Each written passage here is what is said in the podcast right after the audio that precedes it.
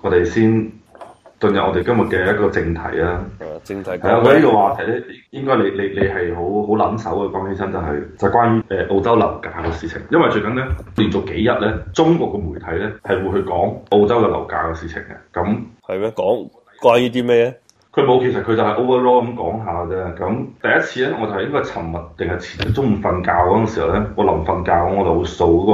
虎嗅啊，係咪嗯叫虎嗅啊？嗅覺啊嘛定嗅覺啊？啊嗅覺係虎嗅，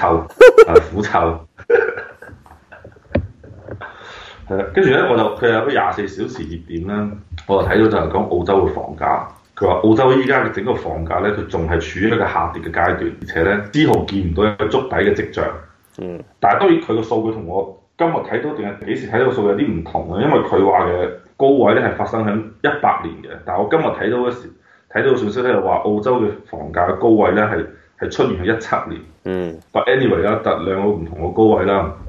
但係咧其實基本上都係講下跌百分之十幾嘅。咁另外一股聲音咧啊，就係、來自於我老婆嗰啲同學咁樣樣。嗯啊，我老婆喺度好閪正，投入咗兩蚊喺房地產銷售大軍。嗰啲嗰啲企業文化咧，同遲啲要投入咩失業大軍？我鬼知，即係咧，其實佢好閪正，即係我唔知點解嚟澳洲啲年會咧，又係安排響十二月底一月初咁上下，跟住咧嗰種房地產咧，啲嗰啲銷售公司啊嗰啲企業文化同廣州啲好閪似，唔係同中國啲好閪似。你知唔知中國啲房地產公司最流行係咩？年會嘅時候， 唔知啊，唉、你阿媽又有箱錢啦，自己伸隻手去攞。咩意思啊？有有好多箱錢都擺喺你度啊？中國啲房地產公司就係咁嘅嘛，啊抽獎你老母，啊六等獎上嚟揸一手，啊你阿媽先抽先好，你阿媽就有雙千全部一百蚊嘅，甚至可以揸揸到幾多係你嘅。跟住咧，澳洲嘅老婆就話咧，全部都係即係派現金喎，嗯即係好似圍線咁樣樣咯。你話啲澳洲最大面積一百蚊啊，嗯澳紙最大面積係一百蚊啊，係啊，成扎嗰啲一百蚊啲澳紙啊，揸咗。跟住咧，佢有個朋友就話啊，而家嘅樓價都跌咗百分之十或者十幾個 percent，睇嚟都係時候要入手啦。跟住另外一個人跳出嚟講話，妹妹，依家唔入手，仲待何時啊？跟住呢個時候咧，我老婆都喺度動搖啦。啊，其實唔應該去觀察下，係係時候應該準備要出手啦。跟住我嗰時叫我老婆，我老婆講話，你阿媽你一定要相信專業人士嘅意見。嗯話咗係二零二零年，就係二零二零年嘅。嗯你唔使咁閪心急。跟住咧，我今日同老婆喺度討論嘅時候咧，我就話，因為我係十二月底嚟，一月初走啊嘛，有十幾日。跟住有一日咧，我我同我老婆咧坐火車往北行啊，嗯啊嗰個係閪站我唔知啊啦，真係過咗 Hornsby 嘅下一個站，我唔記得咗叫咩名。 ，Hosby 咪總站咪仲有一個咗去， 係啦，依家總之係 b l u 啊，唉，我唔係記得咗佢。anyway 咧，即係佢係慢車嘅下一站，咁快車嘅下一站咧係 b l u 嘅，但係 b l u 咧已經係。唉你媽個地方係你唔可以住，嗰度我喺度食力，仲要我喺大隻嘅食嘅，你爬嚟爬走嚟走去，好似霸王龍咁樣咯。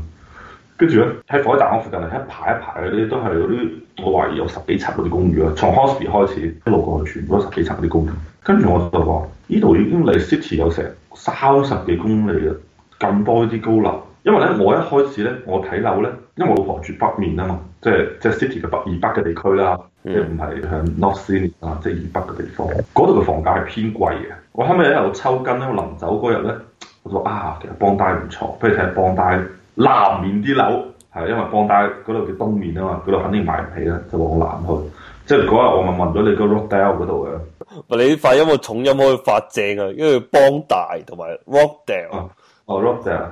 哦 Rockdale 啊， 我嗰個叫 Rockdale 啊，Rockdale 係啊，邦大哦，誒係邦帶咩？係我啊。嗰日坐巴士好似係邦帶邦帶 Junction，因為佢係啊，如果你講 Bondi Junction 就叫叫 Bondi Junction，但係如果淨係講邦大咧，就我話個重音係咁發音嘅，哦哦哦哦哦，佢叫邦帶啊！屌我成日 North 邦帶，嗯，咁點解哦邦帶 Beach 又係啱嘅？係啊，所以我坐都好好可以理解啊。Rockdale 我就唔知啦，因為 Rockdale 我我冇我冇我冇去過嗰個站啊嚇。我睇下哇，嗰度成三百幾方嘅一個公寓，雖然我唔知點解公寓搞到三百幾方啊， 先賣到百九十萬啫喎。你話 Rockdale 啊，係 Rockdale 係邊一年起啊？幾舊啊？新樓嚟㗎，三百幾方，百九十萬咁抵，但係我講緊嘅三百幾方咧，唔係套內面積，套內面積咧，我估就應該係百零兩百方咯，佢都係大平層嚟嘅。跟住剩翻低嗰啲出邊嗰一圈咧，佢相當於係你嘅一個嘅頂層花園啊，環繞式嘅花園，反正係好大嘅咯。跟住我睇，哇，先九十萬澳紙。跟住我都話，如果咁都唔使繼續往往南睇啦，如果再往南睇，跟住後尾我就睇咗啲附近啲樓，即係大把係六七十萬嘅喎。但係咧，如果我喺 Epping 我係好難見到有八十萬或者九十萬樓下嘅。跟住 Epping 隔離啦，即係東少少嘅地方啦，即係 Epping 同埋同埋 Macquarie Park 嗰之間咧，即係嗰、個。嗰個叫 Right 定 North North Right，嗰度就係八十萬左右，七十九萬到八十萬左右。但係 North Right 其實離 Central 係遠㗎嘛，即係相對於 Rockdale 嚟講。嗯，跟住我老婆話其實最平都唔係南面，最閪平嘅係西面， 即係往 Olympic Park 即係即係冧樓嗰度，即係冧樓嗰度，誒嗰度仲閪平。 微覽裂開咗啊咧，你睇咗？所 以我今日我就同我老婆講話，你諗下澳洲呢個城市，其他四百幾萬人口，東南西嘅方向去睇，佢可以去到三十幾公里，基本上啦，你都話大概係四十公里啦，去到 Hornsby 三零公里，咁我當你去南又係三零公里，往西又三零公里啦。嗯，喂，你依家咁多啲高密度嘅嗰個住宅響度，你攞咩支撐佢啊？我話你支撐樓價無非幾樣嘢，一個係城市化，你悉尼你而家澳洲做乜喺城市化可言啫？第二個就係信貸泡沫或者叫貨幣超發，呢啲嘢喺澳洲好似都有，但係冇中國咁閪嚴重咯。澳洲第冇三就啊，係基本上係哦，唔係我而家點五個利息喎，邊度俾一點嘅利息冇啊計？邊個俾你啊？我今日睇新聞好似講點五喎。你話基準利率啊嘛？屌，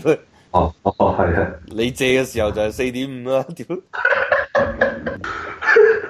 如果四點都好啊，算係正常價係咪？跟住我就話，咁我哋澳洲係一個有咁完善嘅一個社會福利，即係相對嚟講比較完善嘅社會福利國家啦，即係啲同北歐冇得比啦嚇。跟住咧，你其實又有充足嘅投資渠道嘅，咁你唔似中國，即係所以你變咗你你嘅你嘅不動產其實佢失去咗儲蓄嘅功能。咁但係其實佢作為一個投資嘅功能嚟講嘅話，其實誒佢係其中之一咯，變成咁我話咁如果係咁嘅話，四百萬嘅人嘅城市嘅憑咩支持嘅樓價升得咁快啊？係咪咪等下先，我先翻翻去最基本嗰度先。首先咧，你講四百萬咧，就可能有啲少啦，可能就去到五百萬嘅啦，悉尼就。第二咧，哦你唔可以就咁睇嘅，因為你成日睇事情咧，就係攞你喺中國嘅收入。嚟去衡量澳洲啊，你要講佢嘅樓價係呢個地方嘅人嘅收入嘅中位數係幾多倍，咁、嗯就比較準確啦，係嘛？嗯，即係譬如你話個樓價嘅中位數係八十萬，當佢啦八十萬，咁佢嘅中位數收入係八萬，咁就哦即一係十倍。嗱，咁你要咁樣去對比先對比到，即係譬如廣州啊嘛，廣州嘅中位數係嗯之前同你講過啦，上一年就六千幾，依家可能升咗七千零蚊啦。中位數我唔係講平均嗯啊，即係有百分之五十個人係係揾少過七千蚊，有百分之五十個人揾超過七千蚊嘅。嗯咁如果七千蚊一年咪八萬蚊啦，嗯當你三十年啦，係咪叻啦啊，啩？二百四十萬，廣州買唔買到廣州中位數個樓價？中位數啊，唔係你分兩睇，你睇新樓定係啊，乜嘢樓都好即係，總之一放出嚟市場上有買得到嘅樓。南沙嘅中位數，你都冇問題嘅。但係如果你講南沙中位數，你就應該攞你就攞南沙嘅收入嚟對比啦，你唔好攞廣州嚟對比。打到個中位數都問啦，我講卅年我已經喂，係呢個好簡單啦、你依家三四萬一方，喂，屌你媽閪都唔使諗，唔使我邊喺度中位數都冇你份。南沙都賣到三萬蚊啦，使唔使啊？